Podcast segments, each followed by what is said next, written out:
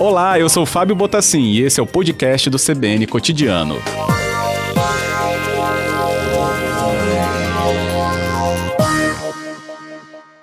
Bem-vindo, doutor. Obrigado aqui pela presença no cotidiano. Olá, Fábio. Boa tarde. Prazer estar conversando aqui com vocês nessa tarde. Agradeço. Muito obrigado. Nossa disposição aqui, né, é de entender um pouco mais com você, seu conhecimento, doutor Fábio, né, sobre isso, porque depois que a pandemia se instalou, né, e aí começaram a aparecer os relatos da perda do olfato, eu lembro que foi um momento muito curioso em relação a isso, mas que depois se tornou muito presente, inclusive nas pesquisas, né, científicas em relação à Covid-19. É, o que, que, se acompanha a partir disso, então, né, doutor? É, é possível que não haja, então, é, a retomada dessa capacidade, de, desse sentido? Pois bem, Fábio, essa, essa classificação de, ou essa denominação de não haver retomada, ou não ter recuperação, a gente não pode falar, felizmente, absolutamente nada sobre isso ainda. Né? No nosso trabalho, a gente, é, ao longo de ao menos dois meses de recuperação, né, a gente conseguiu seguir alguns pacientes e 95% recuperou uh, de forma auto-reportada, o próprio paciente dizendo se melhorou ou não, houve essa recuperação em 95% dos casos. Em 5% dos casos, mas na verdade a gente não pode dizer muito mais além disso. A gente sabe que ah, infecções virais, outros vírus, antes do, do SARS-CoV-2, né, é, rinovírus, adenovírus, até mesmo influenza, podem é, é, ter como complicação rara diminuição do olfato também. Não tão frequente quanto o SARS-CoV-2, o coronavírus novo atual. É, e nesses pacientes que perdem, né, que a gente acha com isso muito breve, nesses outros pacientes que perdiam por outros vírus, a, a recuperação demorar mais do que dois meses. Então é muito precoce falar que, que, que não se pode recuperar. A verdade que a gente tem é quando se passou o período de inicial, assim, de é, 14 dias, onde você tem uma probabilidade de contágio maior, Uh, a maioria dos pacientes já volta, né? Dos 14 até no máximo 30 dias, o, o, sintoma do, do, uh, da hiposmia ou da anosmia, a perda do olfato e paladar, já volta de forma autolimitada até sem tratamento.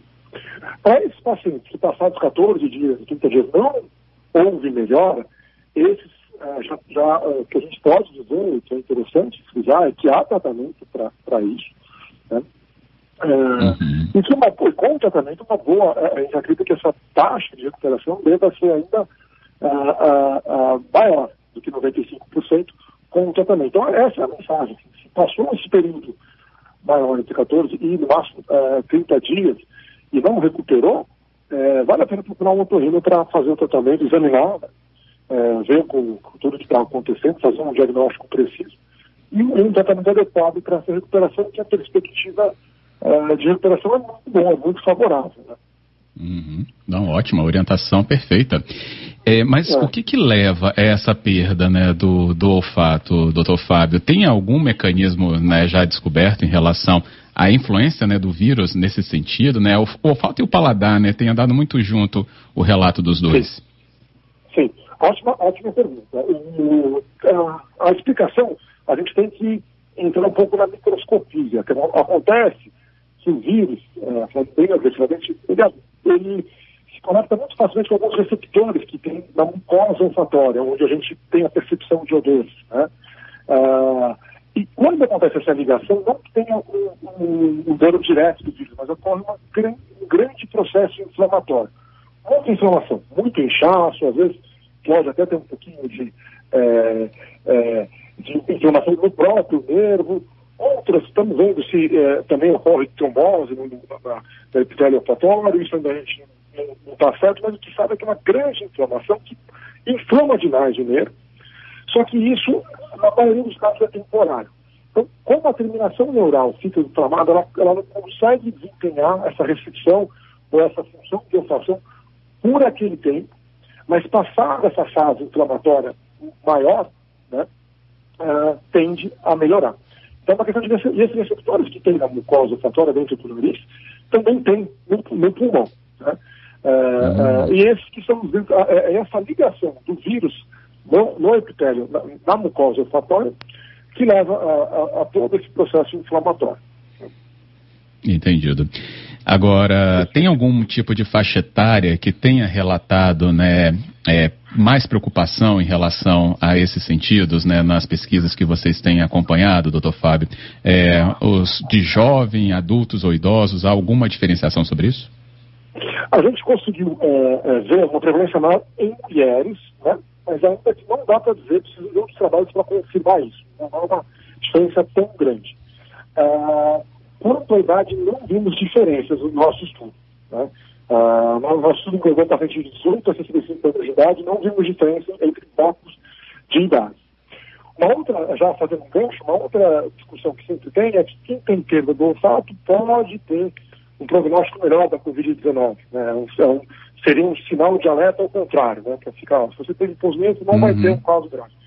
É, alguns trabalhos fora do país falam isso, a nossa pesquisa não viu diferença em quem teve é, distúrbio de olfato, se teve um quadro mais leve ou um quadro mais grave. A gente entrevistou e avaliou é, todos, os, os é, todos esses tipos de casos com gravidade da Covid-19. Também não vimos diferença. A única diferença que a gente pode ver por, por estatas aí foi no, no sexo feminino, mas uma leve, um leve aumento do, do sexo feminino, mas bem, bem discreto.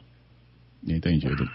Aí eu fiquei curioso para saber se essa, se essa perda do olfato está eh, é, relacionada com outros sintomas iniciais para já levar, por exemplo, a uma avaliação clínica de ser a Covid, doutor Fábio.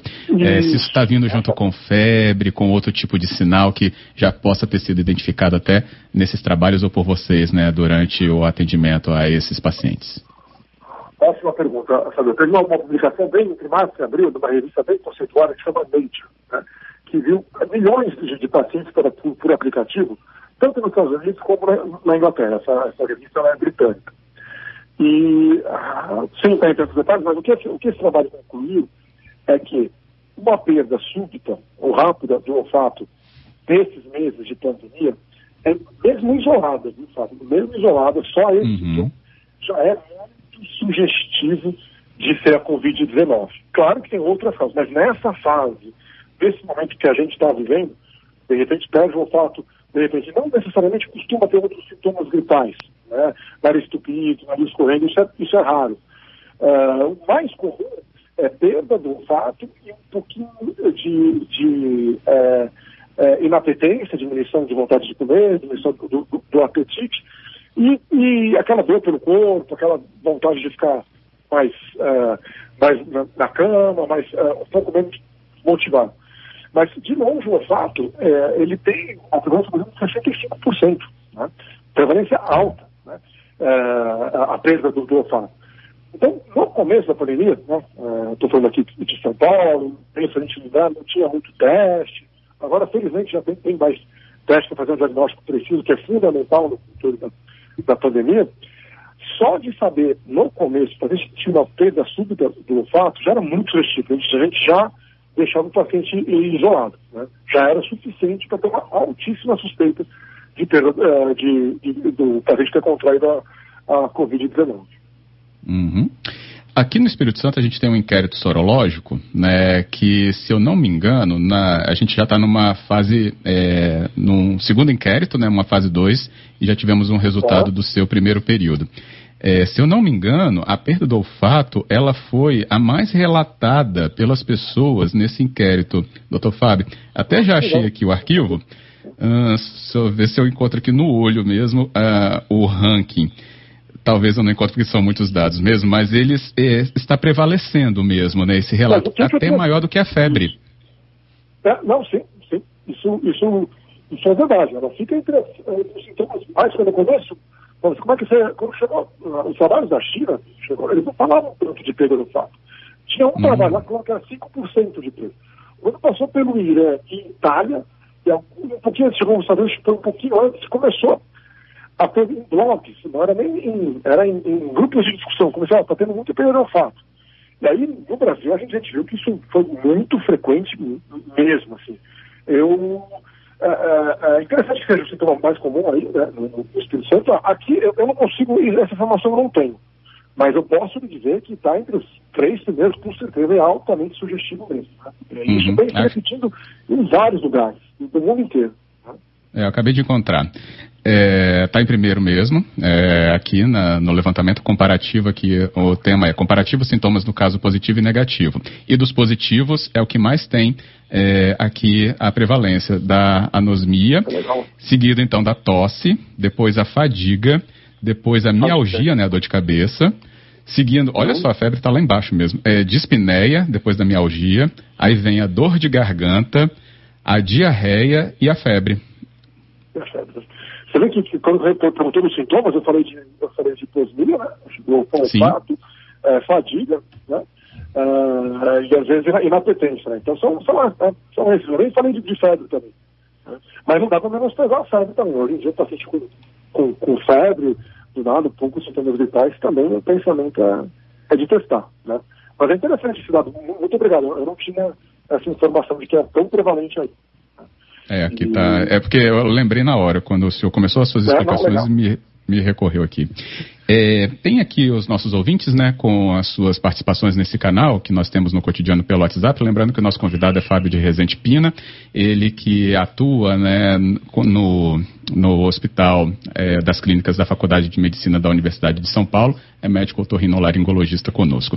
A pergunta aqui da Márcia, e é uma pergunta muito frequente, que eu tenho visto também, sobre esse teste, né, justamente falando da, do olfato, ela fala que, pelo menos o relato dela é o seguinte: eu tenho procurado, em caso né, de algum tipo de suspeita que me der, cheirar algum produto para ter essa percepção.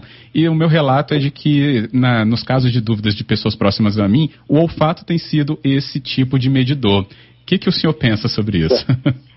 É, então, é, como teve essa exposição muito forte, né, todo mundo ficou é, sabendo que o olfato é um grande preditor do, da, da Covid-19, o que a gente começou a ver é que todo mundo começou a, a, a testar, a se autotestar o olfato. Né? E aí, indivíduos começam, tem um trabalho também importante que vê quanto que é a prevalência de distúrbio de olfato em quem não tem, não tem a Covid-19. Né? É, 65% a 68% quem tem Covid-19 e 20%, 18% em quem não tem. Então, mesmo assim, é muito mais prevalente em quem tem a Covid-19. Né? Uhum. É, então, isso, isso a, a, essa, sobre essa observação a, da ouvinte, isso realmente é muito prevalente. A gente dispensa a preocupação de, de, de, de, de passar para a população para não ter o pânico de ficar, ah, perdi o cheiro, ou não, a gente pode ser um pouco gritado, uma coisa transitória. O que a gente vê no caso da Covid-19 é que é uma perda importante mesmo. Uh, isso no nosso trabalho a gente também vê. As perdas leves, aquelas que, que você fica na dúvida, que são, podem acontecer, mas são bem raras. Geralmente, é, é muito frequente de uma hora para outra perder não sentir cheiro de nada. Né? E aí fica. É, o olfato é o tipo do, do, do, sentido que quando você só, só, só passa a valorizar depois que perde. Né?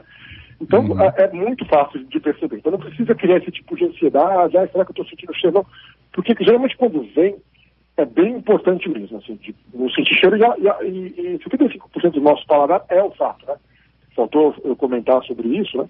É, a maior parte a, a, gente precisa do olfato para deixar o nosso paladar um pouquinho mais refinado, senão só os, os, os cinco paladares não, não, não dão o, o, o, refinamento que a gente precisa com o paladar. E o, é, uh, o, o olfato é fundamental para complementar o, o, nosso paladar. Então, muitas vezes vem o paladar junto, você não começa a sentir um gosto completamente diferente da, da comida, é, então, é, é, é, incomoda bastante. O, o, grau de incômodo é, é alto e é muito uhum. fácil de perceber. Né?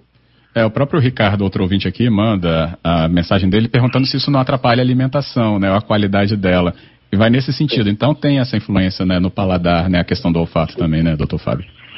A influência no paladar é muito importante e, segundo nossos, uh, uh, nossos dados, é assim, a prevalência fica um pouquinho mais baixa, que tem uh, 65% de, uh, de alteração de olfato, 58, 59 de paladar. Eles andam bem próximos.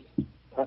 E aí depois pode acontecer o seguinte, melhora tudo, melhorou, o paciente melhorou bastante, de forma auto-reportada, olha, eu sinto o cheiro. E aí fala, mas eu não consigo comer tal coisa, uh, determinado alimento, porque o paladar não mudou. A gente faz, a gente tem como fazer a avaliação do paladar já, e do olfato, e a gente tem visto que esses pacientes, geralmente o paladar está ótimo, funcionando bem, e é mais uma alteração do olfato, onde ele só sente uma alteração do paladar, porque ela se, se imbrica muito. Se imbrica muito. O paladar depende muito do olfato. Aqui na verdade, é uma, é uma pequena alteração do residual do olfato que ficou. Né? E o paciente só sente só, uh, esse sintoma na hora do, de comer, na hora, na hora do paladar. Entendido. Olha, queria agradecer muito, doutor Fábio, pela sua conversa. Estamos atentos aqui na CBN Vitória também a todo o conhecimento produzido por você, por seus colegas também em São Paulo. Então, nossos contatos estão abertos para novas conversas acontecerem, viu? Muito obrigado por hoje. Joia Fábio, eu sigo à disposição. Muito obrigado pelo espaço e que fiquem todos bem aí. Uma boa tarde. Que bom. Por aí também. Obrigado, doutor. Boa tarde.